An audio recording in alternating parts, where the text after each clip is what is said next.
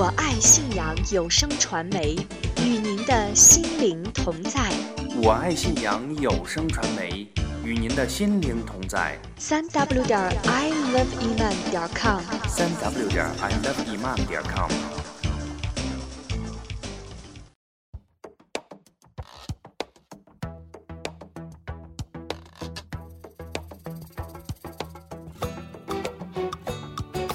发现美，传播美，爱生活，爱真理，我爱信仰。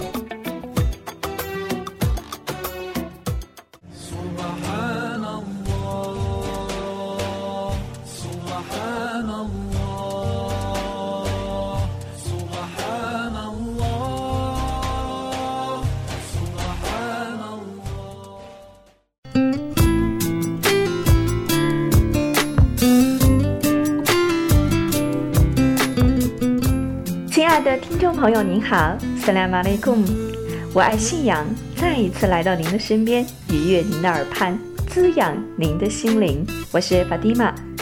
生活在这个世界上的每个人都曾经问过自己：从哪里来，来干什么，最终要回到哪里去？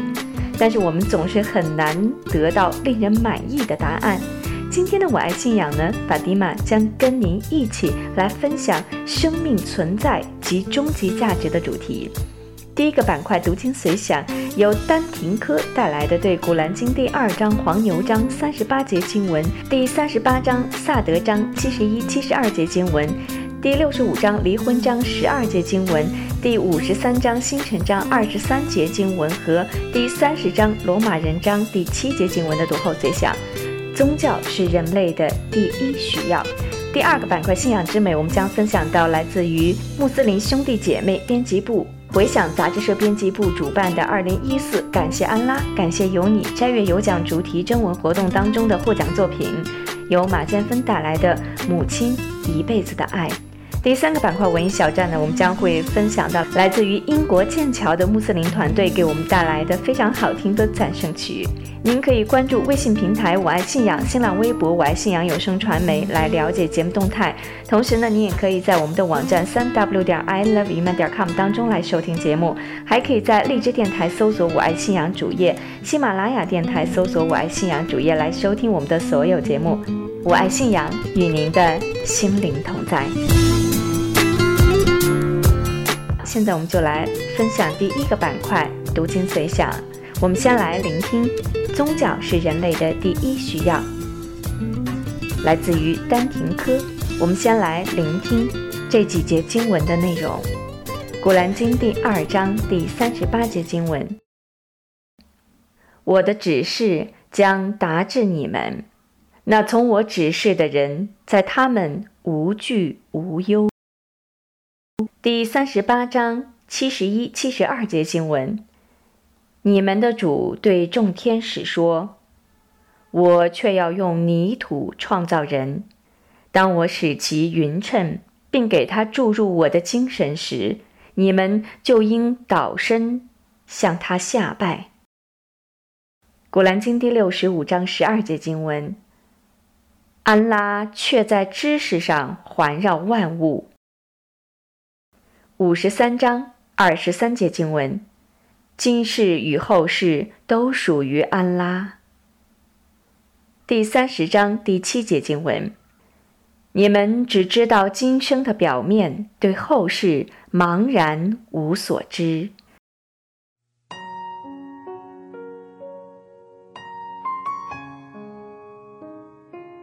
什么是宗教？顾名思义，宗者本也。乃万事万物之本源，开宗明义，万变不离其宗，这就是宗教之宗。教者毁训也，使知之。宗教就是教人知道一切事物的本源。首先，使人知道自己是谁，从哪里来，向何处去，知道人与自然界、自己的生存环境的关系。知道自己的一生应该如何度过，这就是宗教。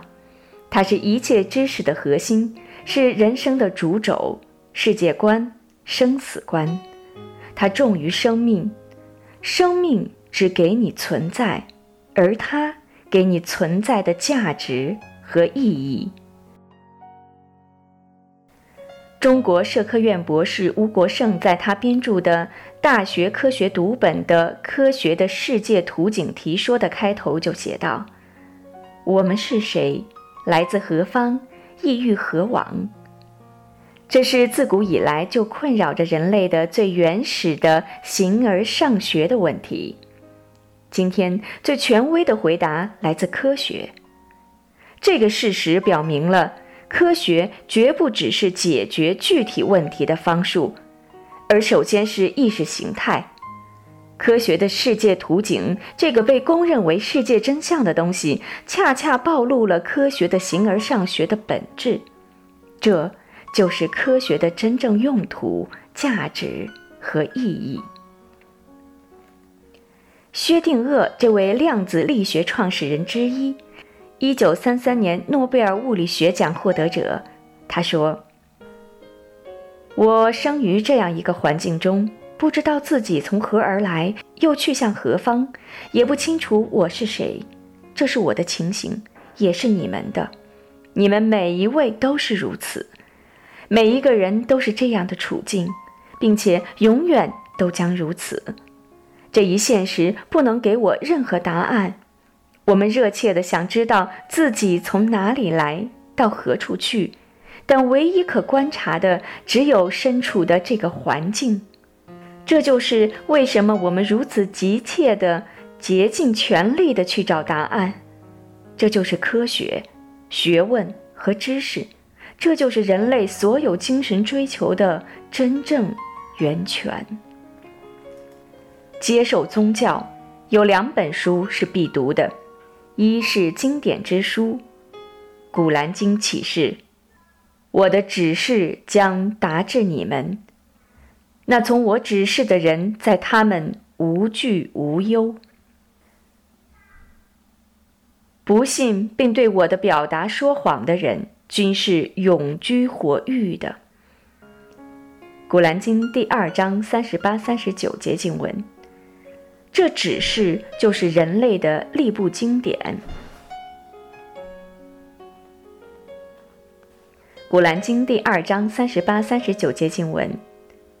这只是就是人类的历部经典。另一部书是万物之书，《古兰经》启示道：“安拉却在知识上环绕万物。”《古兰经》第六十五章十二节经文。这就是万物之书，这两本书都是造物主的书，囊括了人类的全部知识。两书之外再无知识，凡真理都在两书。经典使你知其然，万物使你知其所以然。宗教作为书的核心，只在深处。现代哲学奠基人培根说。肤浅的哲学使人远离上帝，深刻的哲学使人回归上帝。科学家将万物之书称为自然之书，从中读出了宗教，确立了信仰。两本书的核心内容是两种存在：一是造物主的存在，一是被造物的存在。造物主的存在决定着被造物的存在。被造物的存在证明着造物主的存在，有物在，造物主必在。我们无法否认被造物的存在，因为我们自身就是被造物。同样，我们也无法否认造物主的存在。没有造物主，何来被造物？皮之不存，毛将焉附？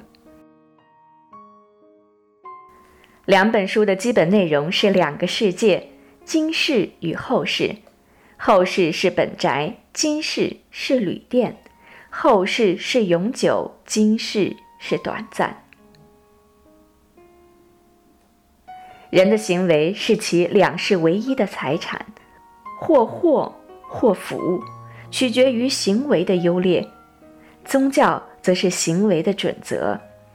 两书内容的归纳，仅两句话，六个字：守住本。抓住善，这是宗教信仰的关键。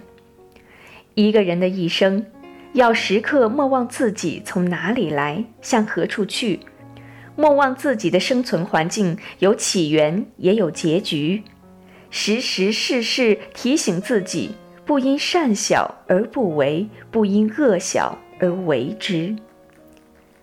总之，宗教就是使我们守住本，守住善，知其来，知其去，力行公义，惠人利己。今天这个世界原本没有，后来才有，它是从哪里来？古兰经启示：你们的主是真主，他在六日内创造了天地，真的。创造和命令只归他主持，是他创造了昼和夜以及太阳和月亮，他们都浮游在轨道上。这是《古兰经》二十一章三十三节的启示。对末日的启示是这样的：当太阳被折起时。当群星黑暗时，当群山移去时，当灵魂集合时，当天空被揭露时，当火欲燃起时，当天元接近时，每个人都知道自己背下什么了。《古兰经》第八十一章一至十四节。这就是今世的结束，后世的到来，万物对经典做了证明。列子上说：“有形生于无形，有太易，有太初，有太始，有太素。太易者，未见气也；太初者，气之始也；太始者，形之始也；太速者，智之始也。这就是世界的出现与消失。”现代科学亦表明，今世原本没有，后来才有。令人不可思议的是，这个结果对我们来说是那么完美。要是宇宙的形式稍稍的不同，只要引力稍稍强一点或弱一点，只要膨胀稍稍慢一点或快一点，那么也就永远不会有稳定的元素来制造你和我，制造我们脚底下的地面。要是弱了一点儿，什么东西也不会聚在一起，宇宙会永远是单调、分散、虚空的。爱因斯坦这位在物理学多个领域均有重大贡献，对宇宙学也有突出贡献的大科学家说道：“宇宙的一切都受着同一自然规律的支配，日月星辰的运行是多么的庄严。”分子、原子的运动又是多么的精微，这一切却是受着同样的力学定理的支配。这里难道没有上帝吗？发明家爱迪生说道：“从万物表现的情况来看，宇宙实在是全能者意志的伟大成绩。假若否认至上全能者的存在，我们就等于亵渎自己的知识。”我们从哪里来？为什么会生活在今天这个世界？古兰经启示道：“你们的主对众天使说，我却要用泥土创造人。当我使其匀称，并给他注入我的精神时，你们就应倒身向他下拜。”古兰经三十八章七十一节。他把那个人的配偶造成了与他同类，《古兰经》第四章第一节经文。我们从这些经典启示中可以悟出这样几点：一、人类都是造物主的被造物，这是根本；二、后世是人类的本宅，从那里走出，又将回归那里；三。天元是纯净的，只有纯净者才符合居住条件。这是人与魔鬼离开那里的原因，也是重新回到那里的要求。一言以蔽之，我们来自真主的造化，出自后世天堂。万物之书做了证明与诠释。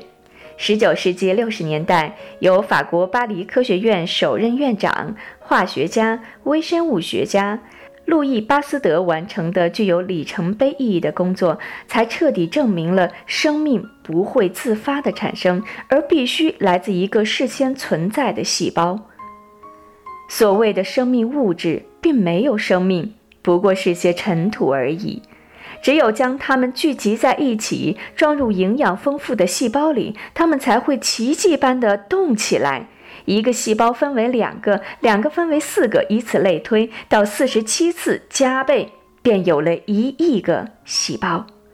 这是创造一个人的全部材料。这个理论被称为细胞学说，它是整个生物学的基础。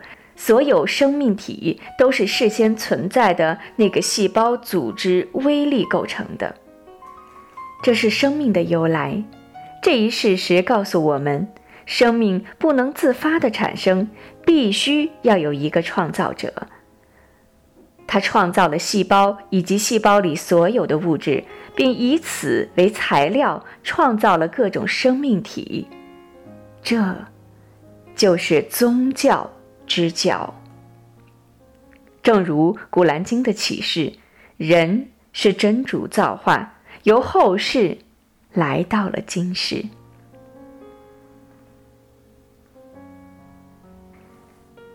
人类去向何处？《古兰经》启示，今世与后世都属于安拉。《古兰经》五十三章二十三节。你们只知道今生的表面，对后世茫然无所知。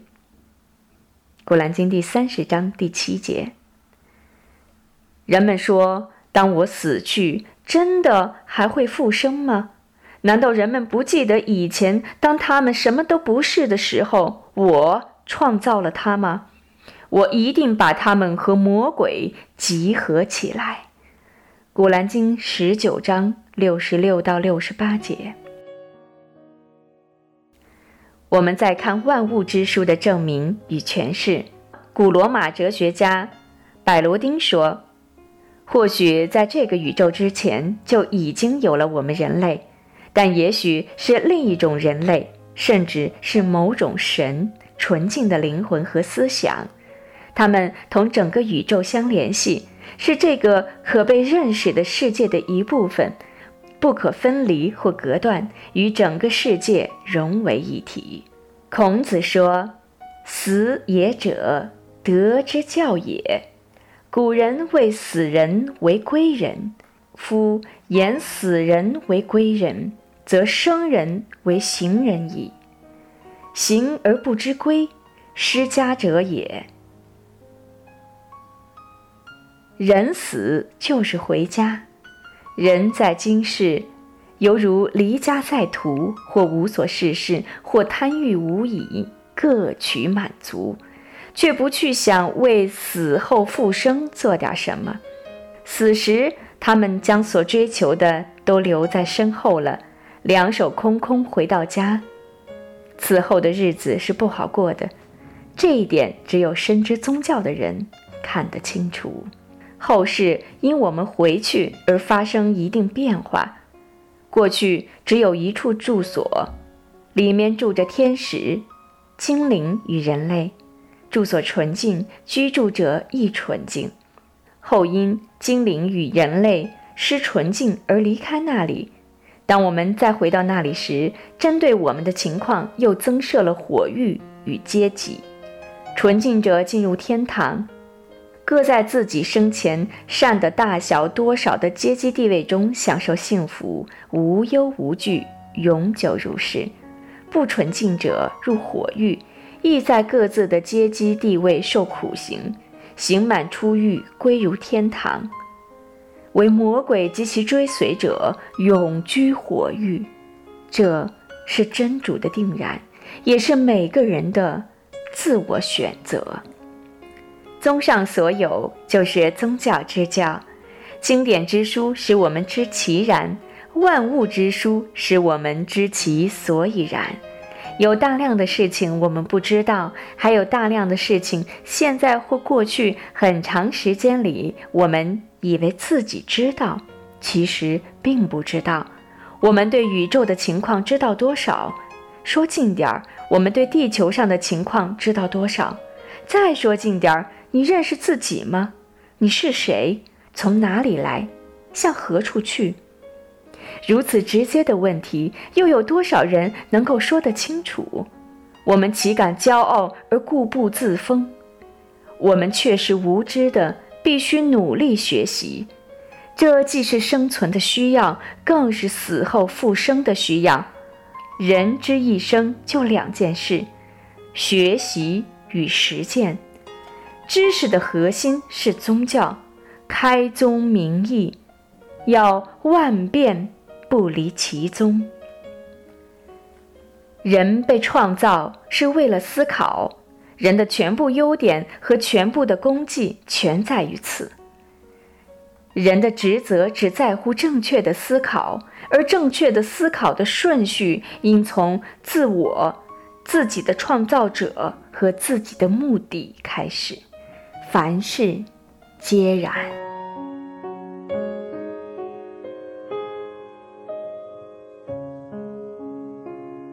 亲爱的听众朋友，刚才我们分享到的是读经随想，来自于丹廷科的“宗教是人类的第一需要”。这次读经随想所引用的《古兰经》内容呢，都是选自于李靖远和石子洲的《古兰经》遗著。而我们所听到的众多令人怦然心动的生存现象呢，都是来自于一些非常有影响力的著作，比如温格博的《宇宙的起源》《宇宙的结局》，霍金的《膨胀的宇宙》。比尔·布莱森的《万物简史》，爱因斯坦的《科学与宗教》，海森伯的《科学真理与宗教真理》，托尔斯泰的《生命之路》，雅各布的《生命始终是奥秘》等等等等。那么，非常感谢丹廷科为我们带来的解读的非常细致到位的宗教是人类的第一需求。云山拉，我们希望通过这次的读经随想，让我们重新来认识自己，重新来认识这个宇宙，重新来认识我们的造物主。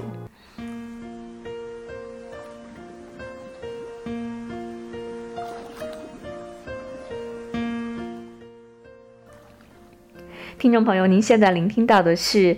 我爱信仰，我是 Fatima。那么欢迎您关注我们的微信平台“我爱信仰”、新浪微博“我爱信仰有声传媒”以以及“我爱信仰”官方网站三 w 点 i love iman 点 com 来收听我们的节目，并且呢分享我们的录制品。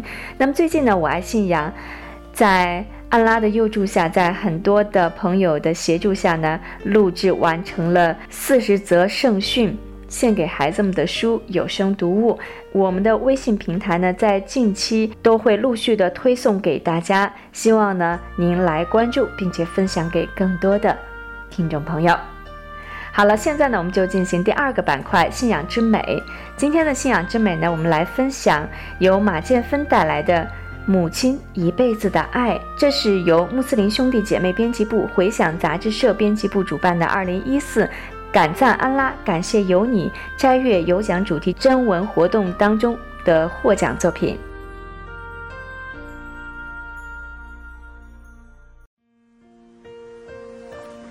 夜晚，漆黑，楼道里没有电，扶着楼栏摸索着上台阶，有点隐隐的害怕和眩晕的感觉。突然，心抽缩了一下，刺疼的同时，眼眶湿润了。因为母亲突然那么强烈的出现在我的脑海。十几年了，双目失明的母亲就是在这样的黑暗中行走、生活。十多年，从来没有像今晚置身在黑暗行走时这么强烈、真实的感受过母亲这些年的委屈、胆怯和恐慌。一时间，自责、愧疚和心疼一并吞噬了我。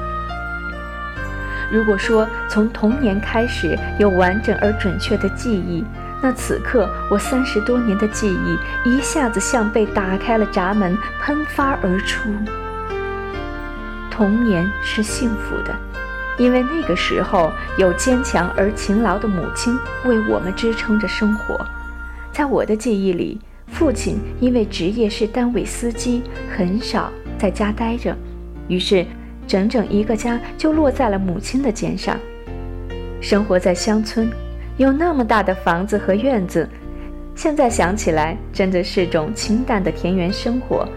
在那个空旷、充满生机的院子，始终是母亲忙碌的身影。母亲是那个村儿很有名的裁缝。母亲手里的针线活儿从来没有停下过。不仅是本村人来找母亲缝制衣服，邻村的人也会慕名而来，因为母亲年轻时性格很开朗，总是笑，和每一个顾客及邻里都相处得很融洽。虽然记忆显得很遥远，但还是记得母亲总是话语不断，笑声朗朗。至今，同村的老人提起母亲都会赞叹不已。记忆中的母亲一直是爬在缝纫机上。小时候，在周末，别人似乎都可以让妈妈陪着出去逛一逛，而我没有过这种感受，因为这个家里的每个人都需要生存。因为母亲需要替父亲分担生活的艰辛，他从来没给过自己时间去透气。母亲似乎没有过厌倦和疲惫。记得那时吃过晚饭，我需要学习，不让母亲使用缝纫机，母亲就拿着衣服去炕上缝纽扣。偶尔我也会撒娇的让母亲放下手中的活儿陪我做做，母亲无奈也只能放下。到夜深时，让我和二姐睡觉。等我们睡着了，他又去爬缝纫机上干做他的活儿。有时我是醒着的，于是就从被窝里伸出头，看着母亲在灯光下的背影。那时的感觉是漠然的，除了想母亲怎么不累，就觉得这一切都是应该的。母亲睡觉都是半夜了，而第二天晨礼后，她依然开始忙碌。先是做晚上剩下的针线活儿，之后就去照看一大院子的菜水儿。因为院子大，母亲种了好多白菜、韭菜之类的，浇水、收菜，然后大清早背着收获的菜去上街卖。小时候住的村子五天有个小集市，因此母亲就赶着时间去卖菜。新鲜的菜很受人欢迎，所以用不了多少功夫，母亲的菜就会一抢而空。随后，他匆匆回家打扫院子、屋子，继而又坐在缝纫机前开始针线活儿。在忙碌的空隙，母亲会为我们修补衣服。她会把已经过时的旧衣服或者余下的布块，通过她的设计给我们加工成款型新颖的新衣服，然后我们穿出去，会招来许多同龄人的羡慕。这也是我们最为骄傲的地方。针线活儿被顾客拿走得到的报酬，加上母亲的卖菜钱，还有父亲的工资，那时候在那样的乡村，我们的生活真的是属于微微的小资了，所以那种幸福感油然而生。但这种微弱的小资并不能解决家庭最根本的境况。大哥要结婚了，面对聘礼，父母陷入了尴尬。没有积蓄去为嫂子买首饰，母亲没有犹豫，从她的手指摘下了自己结婚时的戒指。作为女人，都很看重结婚时的首饰。我知道母亲的内心一定很难过，但是她没有表露出丝毫的情感变化，却向我们诠释了母爱的伟大。日子就是在母亲的这种周而复始的匆忙中一天天划过。后来，安拉的抑郁，全家人搬进了县城居住。除了两个姨家住在城里，其他的对我们而言都是陌生的。城里缺少了乡村人情温暖的感觉，失落该是情理之中的。但母亲照常乐观，裁缝技术依然是她的一切。在这个看似陌生的县城，母亲开始了她缝纫技术的运作。感谢安拉对全家的眷顾，母亲的手艺很快得到了周边人的认可和夸奖。在我的意识中，从小事无巨细的都要得到母亲的同意，尤其我，也许是在兄妹中排行最小的缘故，母亲尤为要求严格，从来不让我单独外出，偶尔放学迟一点回家，就会是一番审问。母亲用心良苦，他是担心正在青春期的我会迷路。在这样的要求下，自小形成了一种循规蹈矩的生活方式：上学、回家、再上学，至今是上班、回家、再上班的生活模式。习惯了单调，也就学会了拒绝当下的繁华。现在，我感谢安拉将这样一位伟大的母亲赐予我，因为母亲的眼里，我没有远离信仰的道路。不幸总是在不经意间来到身边，安拉用病痛的降临考验着母亲。母亲因为常年用眼过度，眼睛开始出现问题，剧烈的疼痛让她痛苦难忍，但这依然没有引起她的重视。准确的说，是没有引起我们做儿女的重视。这是我至今难以原谅自己的地方，因为那个时候我已经是一名医学生了。可是，我并没有在意母亲的眼睛。母亲在小诊所吃止痛药，继续她的缝纫工作。骨子里生性强硬的母亲不允许自己倒下，于是疼痛、止痛，再疼痛的恶性循环，终于使母亲的双眼开始模糊。四处求医，不见疗效，但母亲的视力每况愈下。后来，牧民找到了西安眼科医院，母亲被确诊为青光眼后期。这无疑是晴天霹雳。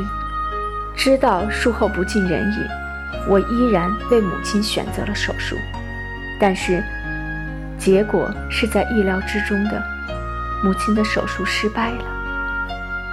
这就意味着母亲再也看不见安拉赐予人类如此美丽的阳光、雨水和花木。看不见一生和他相濡以沫的父亲的容颜，看不见几十年由他陪伴成长的儿女们的面孔，看不见一切的一切。黑暗，就是他后半生的世界。十五年，整整十五年。母亲就在那样一个没有色彩、没有光明、唯有委屈、寂寞、焦虑和恐惧的世界独自行走。困难和容易总是并存的。在黑暗的摸索中，母亲锻炼了自己上厕所的能力，尤其是自己承洗小净水的能力。无限的感赞安拉赐予母亲内心的这份光明。他可以自己料理着礼拜，并且从不因为黑暗的为难而间断礼拜。偶尔，我们姐妹回去看望母亲，除了帮她洗大镜、梳头发、剪指甲外，都无力为母亲分担一丝丝痛苦。可是她却是那么的知足，因为我们能够陪在她身边，听她诉说她的委屈和快乐。母亲在身体非常微弱的时候，依然保持着一颗积极乐观的心。即便在她无力多说话的时候，她也会突然蹦出一句笑话逗笑我们，因为她不愿看到我们为她担心。她说：“无常是真主的定然，不必那样痛苦难过。”二零一三年四月二十二号。母亲在她七十七岁的这一年，在自己轻念 “La ilaha illallah” 时，安详地结束了她忙碌、清贫、干净的一生，因命归真了。他以他的一生为我们言传身教，让我们懂得了什么是坚忍、宽容、担当。母亲，一辈子的爱，爱您一辈子，亲爱的母亲。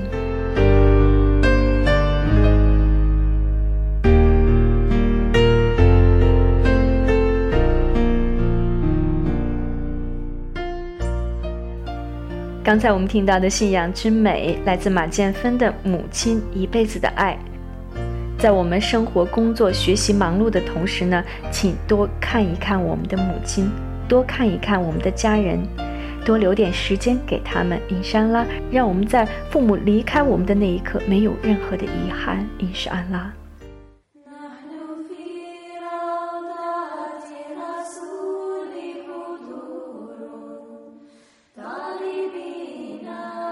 听众朋友，今天的文艺小站呢，我们一同来分享来自于英国的穆斯林朋友 Harriet 为我们奉送的来自剑桥穆斯林社团的优美的原创赞曲。